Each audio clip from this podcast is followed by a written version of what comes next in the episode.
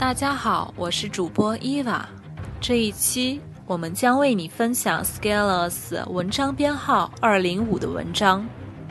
我们为什么要学习英语？学好英语有什么用？在微信公众号上以及在社交问答网站上，会有人问我这样类似的问题：如果纯功利的看英语学习是否有必要？花大量时间投入英语学习的性价比高吗？当自己的工作不需要运用英语时，到底还需不需要继续学习英语？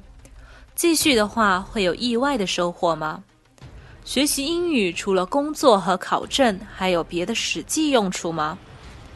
其实这个问题非常好回答，那就是：如果你认为这个东西没有用，那就没有用。如果你认为有用，那就是有用的。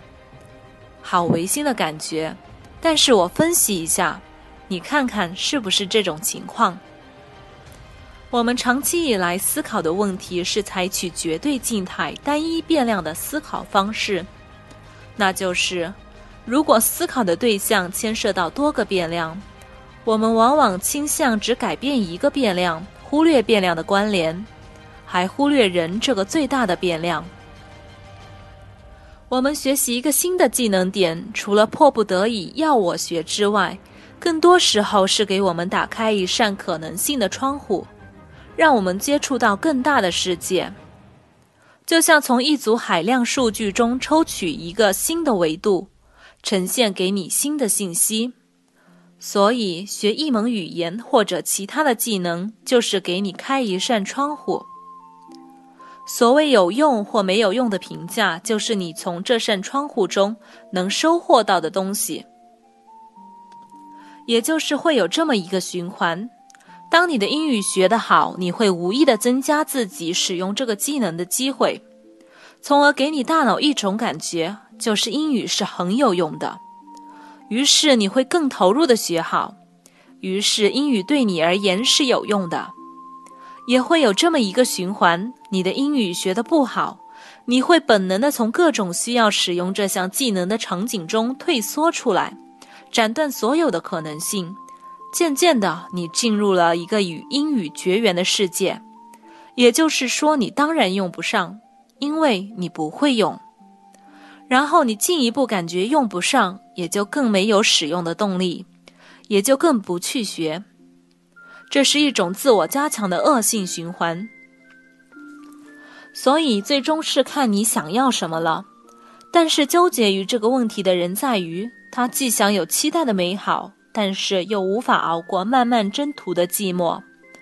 可能感觉英语很重要，但是又触发不了自己的行动，于是花大量时间在纠结、在思考、在衡量与评估。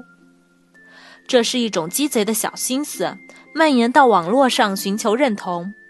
他们希望有人告诉他，或者举例子，自己用英语达到了什么什么效果，有什么样的成功故事。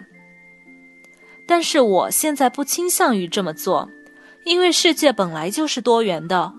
我们不能因为为了想让大家学英语而大说特说英语多么有作用，因为这个世界不说一门外语也能活得好好的。你看，还养活了那么多翻译，所以说什么学好英语，多一种信息渠道来源，多打开一个世界，多一个信息维度，这些都是非常具体的事例，真心不用多说。纲举目张，思想上首先对路，战略上先要靠谱，后面才能玩得好。